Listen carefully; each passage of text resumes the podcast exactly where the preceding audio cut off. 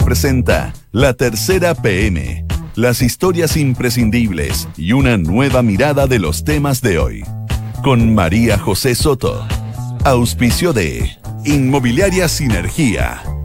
La Tercera PM en Duna. Sonidos de tu mundo.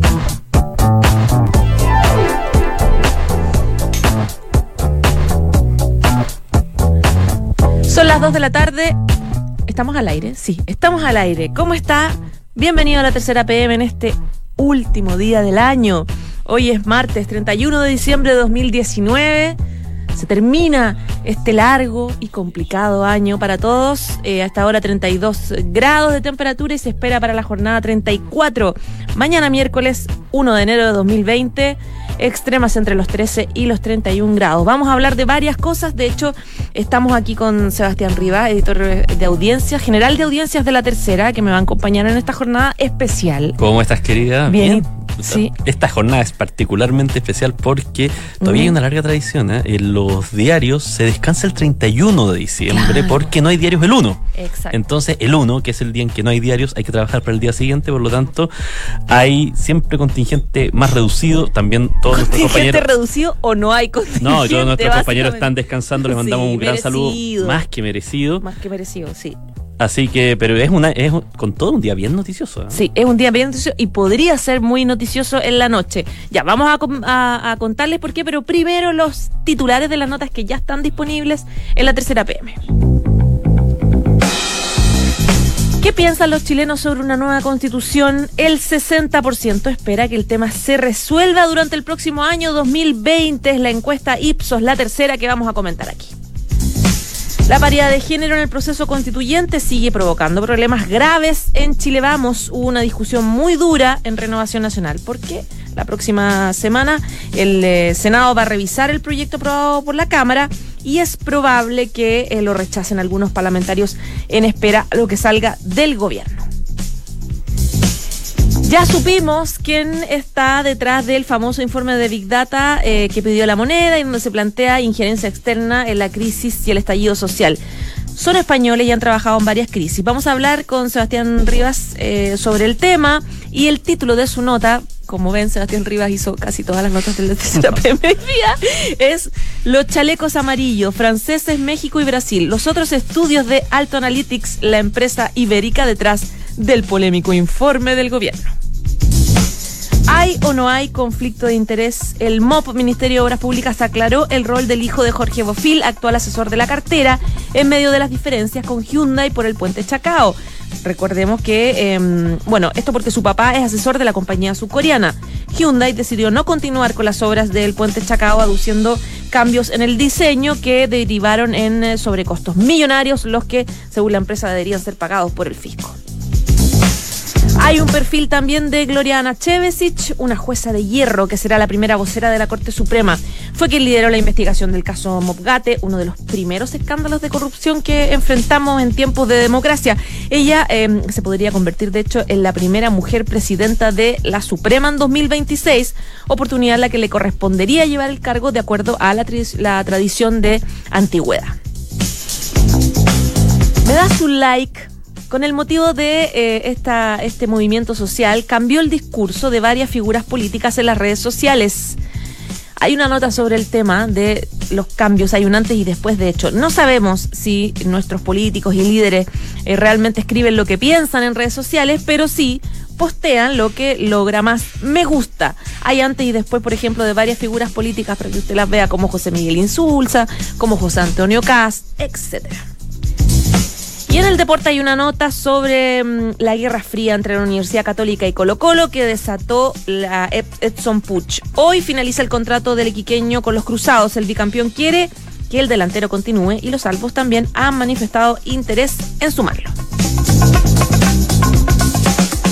Dos de la tarde y cinco minutos. Seba Rivas, llamaste a España hoy día para averiguar sobre este informe Big Data que finalmente se supo eh, que viene de esta compañía española. Están ellos preparándose para Reyes. No sé, no sé cómo te pescaron, cómo te contestaron en el teléfono. Mira, en verdad, eh, de hecho, el tema fue que no contestaron al teléfono. Ah, Y ok. no contestaron correos porque, tú lo dices muy bien, en España este periodo es particularmente además... eh, No, y se lo toman en serio. es particularmente de descanso entre, eh, lo- entre Navidad y eh, el 6 de enero, que para ellos es el Día de Reyes, para ellos es el día donde llega el viejito vascuero. Llegan los Reyes Magos. Llegan los regalos, lo- los regalos para, para los niños. Este es un periodo de vacaciones, por lo tanto no hay nadie allá. Y más bien era, bueno, ¿cómo seguimos con este tema que ayer, o- hoy día, digamos, está publicado en la tercera con la nota de Leslie Ayala y Juan Manuel Ojeda? Ujú. Y nos metimos a ver cómo era la página de este Alto Data Analytics, que tiene cosas bastante sorprendentes porque hay pistas que te explican un poco también qué es lo que puede haber terminado haciendo esta empresa que finalmente es, eh, según lo que dice la tercera, la que entrega el reporte de 112 páginas que llega a la ANI, luego es- se le entrega la moneda, luego la moneda le hace entrega a la fiscalía y que, de nuevo, el- por haber provenido de la ANI, tenía un origen, tiene un origen reservado, es decir, no hay una comunicación oficial de que esta sea la empresa que lo haya comunicado, ni tendría por qué haberlo. Ahora, cuando tú empiezas a ver, hay varias cosas que llaman la atención con el caso de Alto Data Analytics. Primero, que cuando tú analizas lo que tienen en términos de... eh, ellos tienen un blog donde van eh, tratando de hacer análisis sobre problemas o situaciones que involucran a redes sociales en términos de mm, manifestaciones, protestas o eh, si- situaciones que han ocurrido en otros países del mundo. Por ejemplo, una de las que tienen más prominentes es el análisis que hicieron con los chalecos amarillos franceses del año pasado. Y que eh, básicamente lo que ellos tratan de hacer es ver desde a dónde provienen las conversaciones y quiénes son los que principalmente influencian estas conversaciones. Algo similar a lo que trascendió del informe. Y ellos lo que plantean, en este caso, por ejemplo, los, de los chalecos amarillos, pero es su tesis bastante permanente, es la influencia de eh, factores externos y eh, sobre todo ponen mucho énfasis en la influencia de los medios de comunicación rusos. Eh, hay dos medios que son Russia Today y Sputnik que son plataformas que son medios públicos por decirlo así son plataformas que en redes sociales de hecho tienen muchísimo, muchísimos seguidores que son medios de comunicación y que lo que trata de hacer alto es vincular la forma en que eh, ellos diseminan noticias con las protestas. De hecho, los ubica a ambos con, eh, dentro de los 25, las 25 cuentas que más influenciaron el tema de las manifestaciones en Francia. Eh, y también ellos los posicionan en Latinoamérica, lo cual, lo cual abre el otro punto, que es que no es primera vez que Alto Analytics eh, mira hacia Latinoamérica. Lo había hecho también dos veces en 2018 con estudios, con análisis sobre situaciones que estaban ocurriendo en México y en Brasil, porque esos dos También países... conflictos sociales. En esos dos países el caso era elecciones. Era cómo se veía la influencia de las cuentas de Twitter, los, eh, las cuentas de Facebook y los diferentes factores en la elección de México, que terminó ganando eh, Andrés Manuel López Obrador, y en la eh, elección de Brasil, que terminó ganando, lo sabemos, Jair Bolsonaro. Y ellos en ambos casos vuelven a insistir sobre la narrativa de que las cuentas rusas son aquellas que eh, tienen una fuerte influencia, que tienen una presencia y que tratan de tener una narrativa eh, para influir en las situaciones. Por ejemplo, en el caso mexicano, en primero parte diciendo que se observan repeticiones de estrategias y tácticas similares a las usadas exitosamente en otros procesos electorales en Europa y Estados Unidos, haciendo alusión también a aquello que ha sido denunciado en términos de intervención eh, en, por ejemplo, la elección de Estados Unidos. Eh, dice también el análisis que se ha confirmado el uso de actores con alta y anormal actividad enfocados en la distribución del contenido de Russia Today, uno de estos medios, tanto como una alta afinidad y apoyo de autores ubicados o fuertemente conectados con Venezuela, otro de los comentarios que ha estado rondando en, en el último tiempo. Y además, ellos hacen un zoom para ver cuáles son las cuentas que más diseminan esta historia eh, en las redes sociales y dicen que una de las cuentas con mayor actividad durante la campaña mexicana también era de las que tenía mayor actividad en los días que siguieron el referéndum en Cataluña, el frustrado referéndum en Cataluña de España, que es una situación donde, según Alto y según han denunciado también eh, diversas organizaciones, habría existido intervención de bots externos. Es decir, lo que están Mm. tratando ellos de hacer es siempre ponen el tema ruso como un elemento central. De hecho, lo colocan O sea, también. pero ellos trabajan en función de una teoría también. O sea, da la impresión a partir de lo que uno lee que ellos están todo el tiempo tratando de probar esta teoría de, probarla, influencia. claro. Pasa con Brasil también, donde dice que las cuentas más cercanas a, la- a- a Rusia, digamos, influencian a los partidarios de Jair Bolsonaro, quienes están en la derecha, que ideológicamente están en el, expres- el espectro opuesto Y además a lo que es- estarían haciendo en México. Además es partir de la teoría de que la base de usuarios de redes sociales es la base electoral. Y me imagino que eso será bastante complejo en función de cada país para empezar a conversar, digamos. No, y además hay algunas cosas, por ejemplo, que llaman la atención. Ellos hacen un zoom, por ejemplo, a la actividad de cuentas en Brasil y dicen que les ha llamado la atención que en, el caso de las cuentas que comparten contenido, por ejemplo, vinculado a Bolsonaro, hay un grupo en específico que compartía muchos memes, muchas eh, incitaciones al odio que eh, le hacen un zoom y resulta que el 90% no tenía una geolocalización, lo cual en términos de porcentaje es mucho más alto que si tú tomas una muestra cualquiera y la llevas, probablemente vas a tener algo así como un tercio sin localización, un poquito más, un 40%. Pero efectivamente lo que ellos están haciendo es un análisis de redes tratando de también probar una tesis que viene acompañando hace bastante tiempo. En este caso nosotros seleccionamos los tres que son más contingentes, pero había análisis, por ejemplo, sobre las elecciones europeas. Ellos se, se presentan y, se- y tratan de señalar al final del día que hay un valor en este trabajo porque eh, uno de sus frentes es el análisis, y lo explicitan así en la página, el análisis del debate político, la opinión pública, la polarización y los estallidos sociales. Y uno de los párrafos que a mí me llamó mucho la atención dice. Alto rápidamente identifica cualquier conducta coordinada o ficticia destinada a avivar las manifestaciones sociales, la polarización o la contaminación del debate público. Es decir, también hay un foco de interés que en algún punto podría explicar uno de los misterios que queda por resolver, que es cómo Alto, cómo esta empresa española llega finalmente a presentar un informe que termina en manos nada menos que de la Agencia Nacional de Inteligencia, no es un tema menor.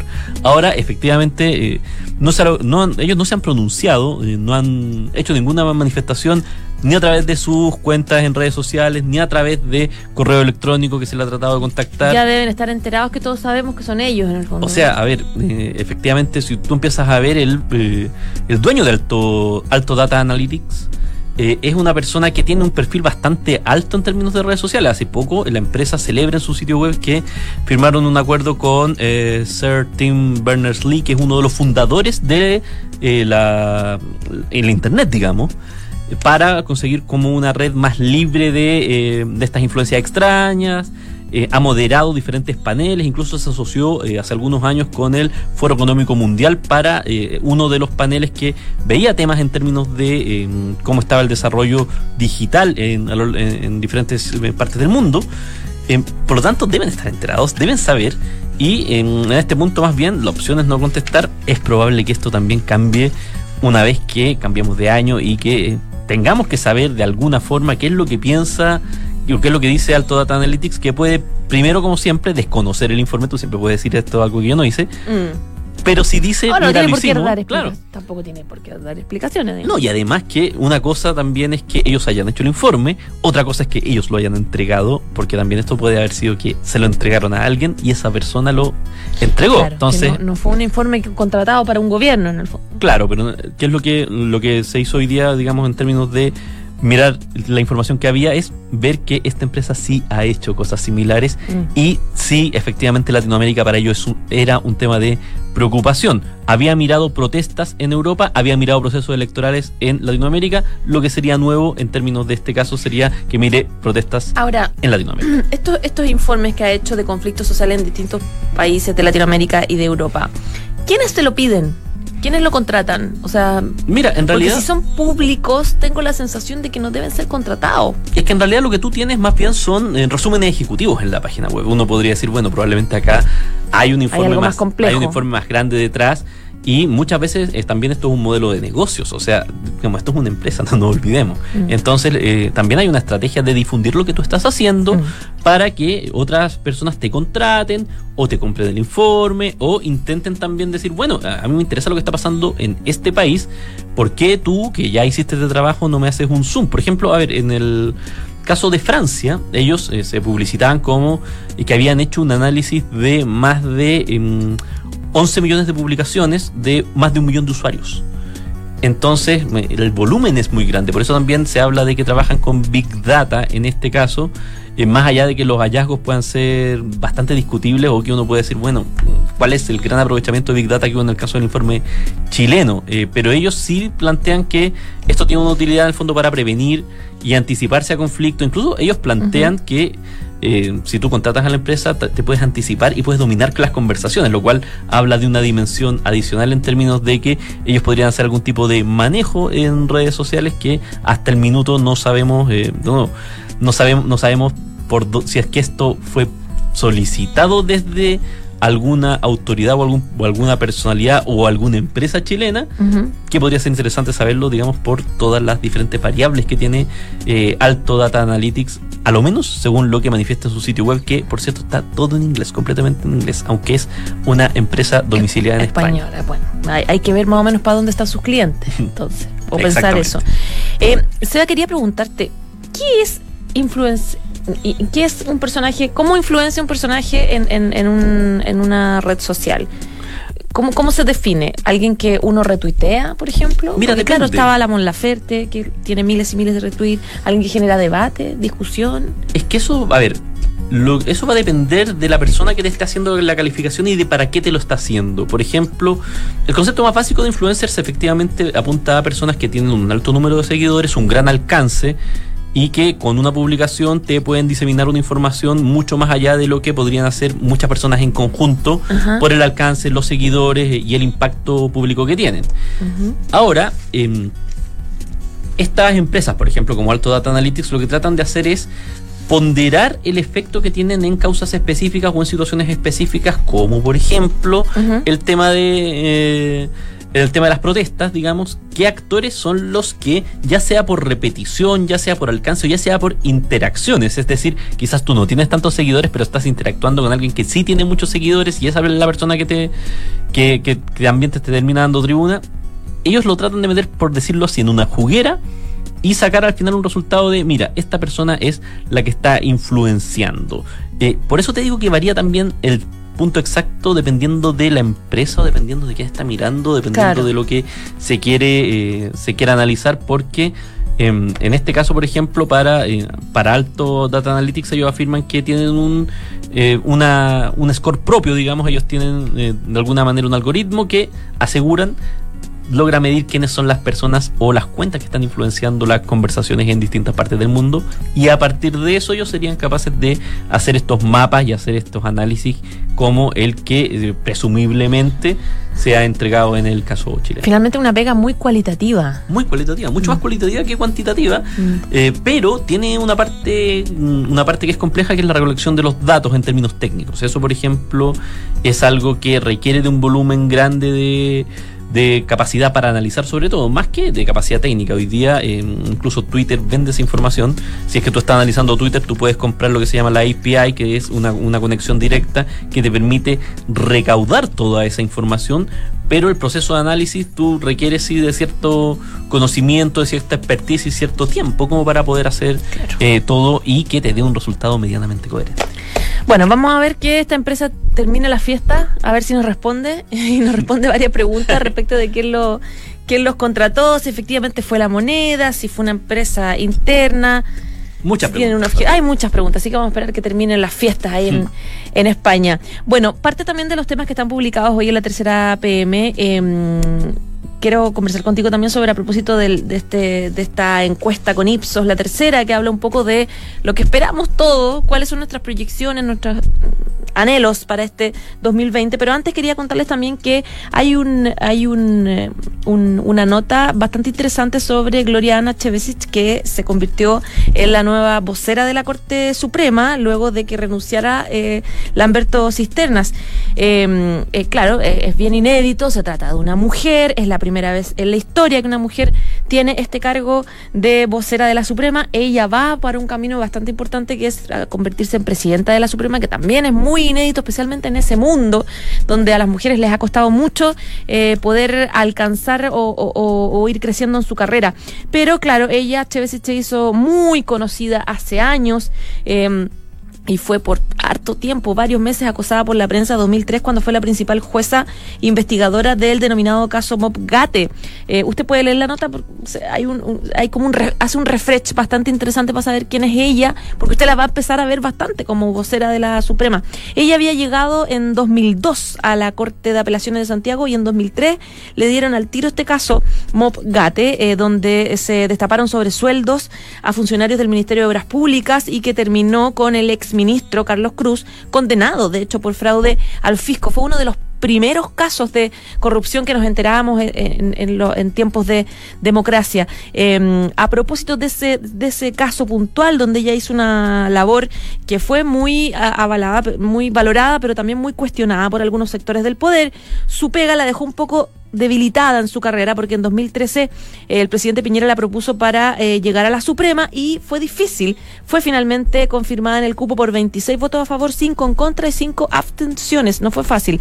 Em, a ella, de hecho, por su estilo, por su personalidad, se le llamó eh, la jueza de hierro por los procesamientos que dictó contra personeros de gobierno en esa época que estaba investigando el caso. Y claro, tiene su, tiene su carácter bien reconocido. Ella, por ejemplo, dice la nota un dato bien interesante que ella se, tuvo una, como una suerte de pelea, un encontrón con el diputado de la UDI, Jorge Alessandri, el mes pasado, porque en medio de la discusión sobre la rebaja de remuneraciones a funcionarios públicos, este diputado Alessandri ponía que reclamó que ayer vinieron cuatro ministros de la Corte Suprema, al Parlamento, a Valparaíso, eh, o sea, perdón, a Santiago en el edificio Calle Compañía, vinieron todos hasta Congreso a la misma hora y se volvieron juntos ¿Cuántos autos creen que se movieron estos ministros? ¿Creen que compartieron? ¿Se vinieron de a dos? No, señores, cuatro vehículos de la Suprema. Pagaron los dos peajes cada uno, conducido por un, eh, por un conductor, etcétera, etcétera. Y ella le aclaró de inmediato, diciendo como íbamos en dos vehículos y no en cuatro. Entonces no logró entender a dónde el diputado Alessandri sacó aquella aseveración de que andábamos en cuatro eh, vehículos. En realidad es increíble, etcétera, etcétera. Una respuesta rápida que fue bien eh, valorada en la Suprema, donde siempre están intentando defenderse de cuestionamientos que generalmente se hacen desde la moneda o desde, desde el Congreso. Así que bueno, a ella la vamos a empezar a ver como vocera de, em, de, la, de la Suprema y podría en 2026 convertirse en la primera presidenta de la Corte Suprema. Ya, ahora sí, vamos a hablar de otro de tus temas que hiciste hoy día, Seba, que tiene que ver con eh, esta encuesta Ipsos Analytics que han ido publicándola de a poquito eh, porque ha sacado de a poco resultados bastante interesantes. Uno de ellos, el título que, que hoy está en la nota, es que ¿qué piensan los chilenos sobre una nueva constitución? El 60% espera que el tema se resuelva luego. Es como tan de perogrullo. Todos queremos que se resuelva luego. Sí, daría la impresión, sí, María José, que las expectativas están altas. Eh, porque si, a ver, esto se complementa con, como tú lo dices bien, otras notas que se han ido publicando. De hecho, el título hoy día del diario, el título central del diario La Tercera es un artículo de Carla Villarruiz y Valentina Danker, donde, entre otras cosas, se señala que tres de cada cuatro chilenos, 77%, está a favor de una nueva constitución. En este punto hay que ver qué es lo que, es lo que pasa y hay que ver cómo llega eso a las urnas porque mientras eh, tienes mayor edad, por ejemplo, que son los grupos que más votan, hay más rechazo. Ahora, ¿qué es lo que pasa? Sí, efectivamente, eh, este este proyecto lo que trata de hacer es poner en algún grado eh, las expectativas para el próximo año en relieve. Y se le pregunta a la gente una serie de conceptos sobre, mire, usted cree que esto se va a solucionar o no el próximo año y el que aparece con mayor perspectiva de esto va a quedar resuelto, esto se va a solucionar, es el tema de una nueva constitución. También tiene que ver probablemente con las expectativas que ha dado la clase política, en el sentido de que va a haber un plebiscito y que probablemente si es que no queda, obviamente no va a quedar resuelto el contenido, pero sí puede quedar resuelto el proceso, incluso los constituyentes, y si es que se cumplen todo el cronograma que estaba haciendo, debería empezar a funcionar este, eh, esta convención constituyente en caso de que gane el, eh, la opción sí eh, hacia fines de año, en caso de que gane la opción no, también quedaría resuelto, digamos, también eso tiene es bastante como de perogrullo, como dices tú, pero efectivamente hay una expectativa grande de la gente que lo posiciona esto como uno de los temas más relevantes. También hay otros temas como para hacer la comparación en términos de cuánto peso es que el 60% de la gente espere eh, que se resuelva el próximo año esta situación. El 51%, por ejemplo, menos, espera que se resuelva el tema de la reducción de la dieta parlamentaria, uno de los asuntos donde la clase política trató de hacer un gesto en medio de la, de la, de la crisis social. El 50% cree que se mejorarán las pensiones, algo bastante transversal transversal. Hay mucha expectativa, entre otras cosas, porque es el tema que se ha planteado como de resolución más inmediata. Incluso ya ha habido algunas salsas en términos de lo que está llegando al bolsillo. La gente ahí todavía lo tiene además como una de las prioridades para el eventual debate de una nueva constitución. El 47% apuesta que va a haber una alza significativa en el sueldo mínimo.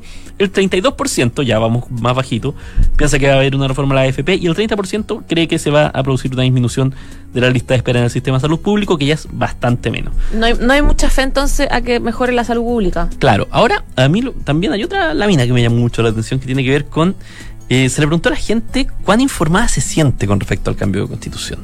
Y aunque en general la gente declara sentirse más informada de lo que uno podría asumir, sobre el 60% en algunos casos, sí tú tienes diferencias muy fuertes entre los segmentos socioeconómicos. Quienes están en los segmentos socioeconómicos altos están casi 20 puntos arriba en términos de declarar que tienen algo o mucha información respecto a distintos aspectos de la Constitución. Por ejemplo, se le pregunta a la gente de forma bastante abierta si es que eh, se siente informado respecto a la importancia que tiene la Constitución en la vida de las y los chilenos y esa pregunta prácticamente el 70% responde que sí, que, que está muy informado, muy al tanto, que se siente algo informado en eso.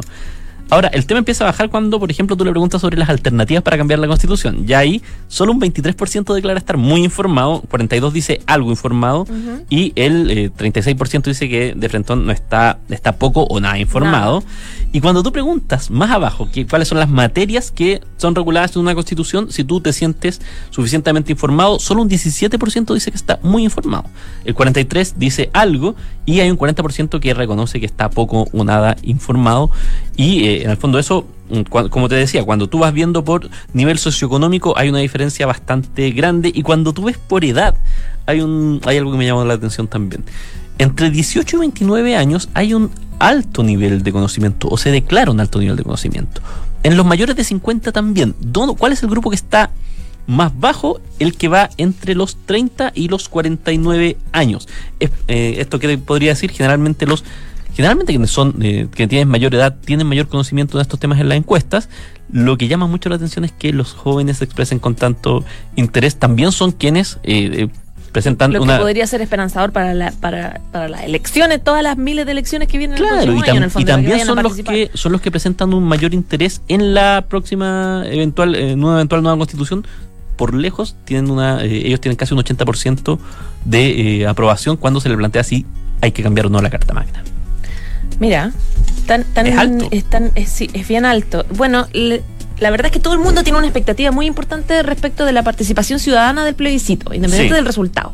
O sea, hay, da la sensación de que hay una tendencia que la gente quiera finalmente votar eh, sí a un apruebe una nueva constitución. Eso ya lo veremos, pero el tema es que todo el mundo quiere votar. El tema es que la gente quiere participar. La gente quiere ir, quiere una votar, fácil, quiere además, participar. Claro. Son, son, dos cédulas, sí, no, y después cuál tipo de constitución. Es una elección rápida. Sí, es una elección bastante rápida y que, claro, es como que la gente, hay muchas personas que sienten que la calle se está traduciendo en algo real, uh -huh. que es que invitar a la participación. Entonces, tiene sentido que hay una generación más joven que muchas veces es la que no quiere votar. Claro. La que no quiere ir, no se quiere levantar, especialmente ahora a, propósito del voto voluntario, que ahora quiere hacerlo, está enterada, le interesa y quiere tomar una decisión respecto del, del futuro de Chile y de una nueva constitución. Entonces, claro, son resultados bastante, bastante esperanzadores. Será uno de los temas a ver el próximo año, Totalmente. que ya está a la vuelta de la esquina. Seba, nos vamos, pero eh, ¿Qué, ¿Qué, proyección esperas para hoy día? Hoy día hay, por lo menos se espera cerca de mil efectivos en Plaza Italia para el año nuevo, hay una convocatoria. Eh, incertidumbre, esperamos que todo salga bien, que la gente que celebre, celebre tranquila. A ver, hay un hecho concreto. Que no que sea peligroso. Hay un hecho concreto que es que nunca había existido eh, una situación en Santiago, por lo menos hace mucho tiempo, donde mm. no hubiera ningún tipo de celebraciones mm. eh, masivas. Mm. Estaba la de la Torrentel, que no está este año, está lo de los cerros que, que habitualmente tiraban fuegos artificiales. Este año no, no, hay ninguna celebración con fuegos artificiales, no salvo el Año Nuevo del Mar, que es en Valparaíso. En, en Santiago no hay nada. Eh, hay que ver cómo reacciona la gente ante algo que para muchos es una tradición, que es ir a instalarse en, eh, en la calle a, a, celebrar. Pero efectivamente el, panorama es bastante complejo. Depende también de lo que ocurra esta noche bastante el futuro político de Felipe Guevara. ¿eh? El Internet de Santiago se juega una vara mm. bastante, bastante brava. A pesar de que Guevara ha un poco tratado de salirse de- del- del centro diciendo que es carabinero el que define las lleva como no 48 horas diciendo eso es carabinero el que define las estrategias yo no soy quien para decir cuántos efectivos están en la calle bueno Pero es, es complicado sobre todo dependiendo de la magnitud de gente que tenga. Si hay Claro. una, qué sé yo, si hay 50 mil personas, 100 mil personas, es evidente que va a tener que imperar nada más que el criterio para que no, no haya una situación compleja. Eh, pero es, es el elemento más imprevisible que nos quedan en las poquitas horas que, eh, sí que, que faltan para que cambiemos de año. Eso va a estar va a estar muy en la mira hoy día en la noche. digo. Bueno, hay que si usted va a, o- o a Plaza Italia, lo- lo- hay que estar tranquilo, evitar, porque más encima va a ser, va a estar oscuro. Ese Sí. es el otro problema, que no hay, no hay semáforo, no hay luz, está todo, la zona es una zona devastada prácticamente, por lo tanto, eh, la municipalidad no, no, no quiso eh, eh, poner o habilitar, no había logística hacia ellos para habilitar iluminación, hay un como una suerte de pedido a que la gente prenda sus luces en la zona. eh, o sea, puede ser que sea complicado, puede ser que sea peligroso, especialmente de noche. Mm. Y hay un factor, estar ¿ah? antes, en- generalmente en todos los años nuevos, el metro funcionaba hasta muy tarde. El metro hoy día va a funcionar solo hasta las 11 de la noche. Ya. Lo que sí, había una información dando vuelta que, eh, que finalmente es equivocada. eh, van a haber eh, líneas de, eh, de Transantiago funcionando durante la noche. Hay cuatro líneas que están funcionando para que la gente pueda ir y venir y hacer los desplazamientos, porque Ujú. ese también era otro factor que, eh, que, que complica la situación, que no prácticamente no había ningún desplazamiento, se suponía hasta las 5 de la mañana. Eso no es así. Hay líneas que van a estar funcionando de todas formas durante la noche para desplazar a los santiaguinos que necesiten moverse de un lado a otro. Y que sea una celebración tranquila. Esperemos. Que todos lo pasemos bien, yo creo que lo merecemos. Tener, tener un, un- un inicio de año tranquilo. Ya, Seba, un millón de gracias. Un gusto estar contigo. tú te vas pronto, espero, ya a casa con tu En un familia. ratito, en un ratito. Aunque va a estar, yo sé, con, un- con, una, con una oreja pendiente de, Y en un de las ratito novedades. más. Ya nos encontramos el otro año por acá. En María Como José Soto. siempre, muchísimas gracias Seba Arriba, muchísimas gracias a ustedes por escucharnos. Les contamos de Inmobiliaria Sinergia. Encuentra tu futura inversión en Sinergia José Pedro Alexandri, de Sinergia Inmobiliaria, departamentos estudio, un dormitorio y dos dormitorios y dos baños desde 3.350 UF. Anda a conocer y encuéntralos en isinergia.cl. Dos de la tarde, 32 minutos. Gracias por informarse con nosotros y quédese porque viene la próxima carta notable.